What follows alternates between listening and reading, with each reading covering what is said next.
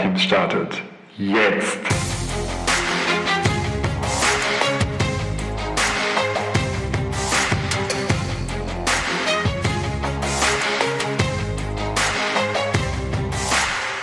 Das ist heute eine besondere Folge, denn die wird relativ kurz sein und die wird vielleicht auch von der Tonqualität nicht so gut sein, wie sie sonst ist, weil ich in der Bahn sitze.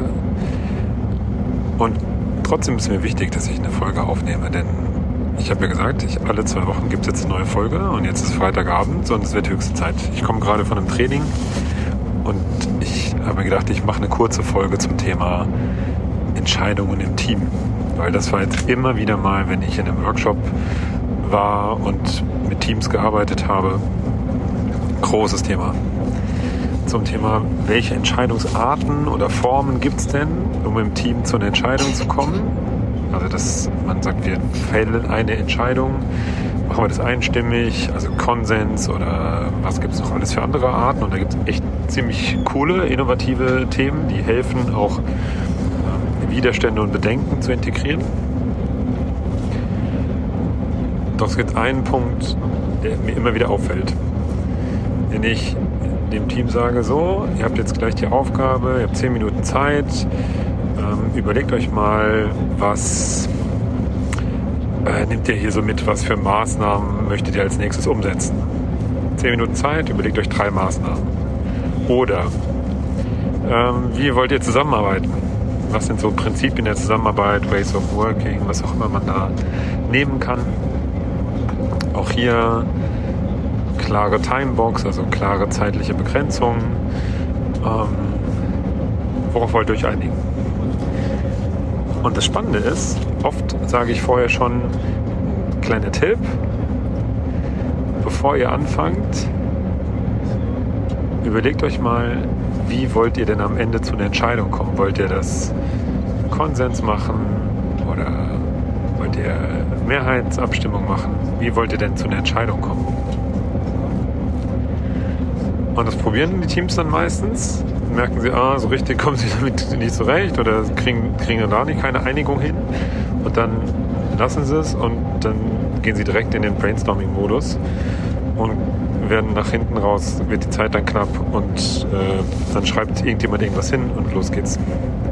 Äh, nicht los geht's, sondern im Sinne von, äh, ja, äh, da haben wir jetzt mal was gemacht, aber so richtig entschieden als Team haben wir das nicht. Deswegen die große, die große, große Erkenntnis, der große Hack ist, bevor ihr im Team etwas erarbeitet und wenn ihr wisst, ihr müsst oder wollt am Ende entscheiden, also zum Beispiel was priorisieren oder entweder A oder B nehmen, also wirklich ähm, nicht einfach sagen, wir machen hier ein freies Brainstorming und dann arbeiten wir irgendwann damit weiter, sondern wirklich sehr eindampfen und von 10 auf 3 runterkommen. Dann besprecht rechtzeitig, legt vorher fest, wie wollt ihr denn am Ende zu der Entscheidung kommen? Konsens, Mehrheit, der geringste Widerstand, vielleicht wollt ihr mehr Runden durchlaufen, bis ihr dann zu einer Entscheidung kommt. Was ich damit meine, kann ich das im nächsten Podcast oder in einem der nächsten Podcast-Folgen mal besprechen.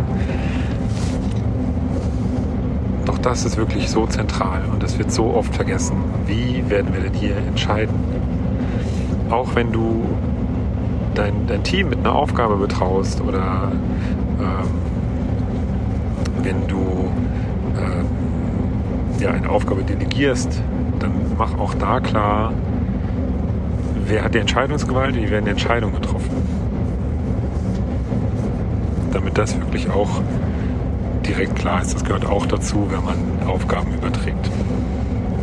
Doch mir geht es jetzt vor allem darum, wenn du mit dem Team zusammen was erarbeitest, wenn du mit dem Team zusammen ähm, ja, eine Entscheidung treffen möchtest, mach von vornherein klar, wie ihr die trefft. Weil sonst ver, verhaspelt ihr euch, ver, verhuddelt ihr euch und es ist, ist überhaupt nicht klar, ähm, was jetzt zu tun ist.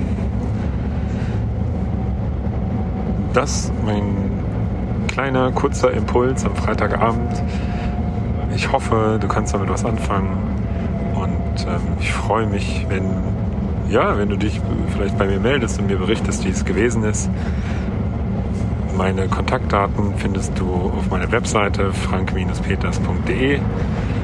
Und ja, ansonsten, wenn du dann schon mal unterwegs bist äh, auf meiner Webseite oder auf Spotify, dann oder auch auf, dann lass ein Abo da oder ein, eine positive, möglichst positive 5-Sterne-Bewertung auf iTunes. Das würde mich sehr freuen. Und ähm, dann freue ich mich schon auf die nächste Folge in zwei Wochen.